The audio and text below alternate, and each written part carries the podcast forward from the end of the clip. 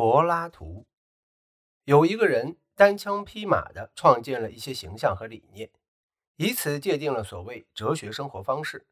这个人就是柏拉图。他主要通过撰写一系列对话完成了这一壮举，其中许多对话戏剧化地表现了苏格拉底的生活及其独特经历的悖谬之处。如柏拉图所表现的，这位哲学家的一生始于系统化的违背已被接受的意见。西塞罗称之为 paradoxa，希腊同源词的拉丁译文。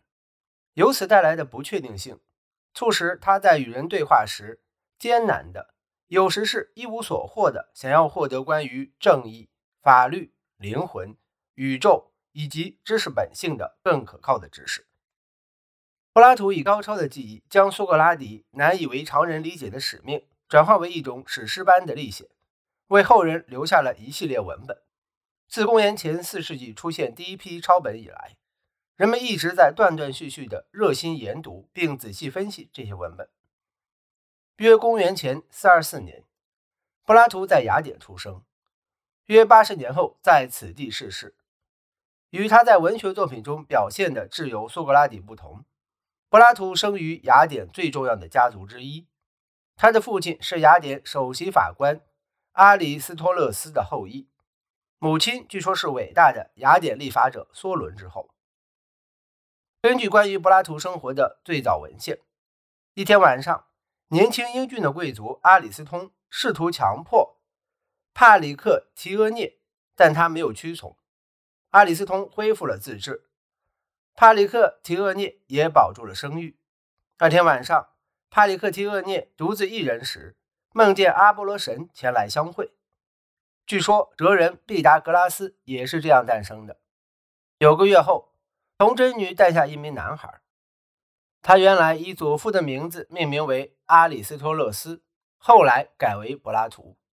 也许是因为他身材厚实，或因为前额宽厚。在希腊语中，“platus” 一词是指宽阔、宽广。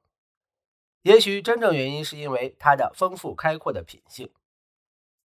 根据传统的解释，这个奇迹发生在阿波罗诞生和波利克利去世的同一天。这一巧合将这名新生儿与奥林匹斯诸神及雅典黄金时代最伟大的政治家联系在一起。公元六世纪下半叶前后的一部柏拉图传记，总结了传统传记中的事迹，指出。柏拉图是一个神圣的、高尚的人。我们从他自己所说的话和关于他的一些梦中，可以看出他是神圣的。作者在同一本传记中指出，柏拉图的母亲不久就将新生儿带往伊米托斯山，想将儿子献祭给牧神阿波罗和山林女神。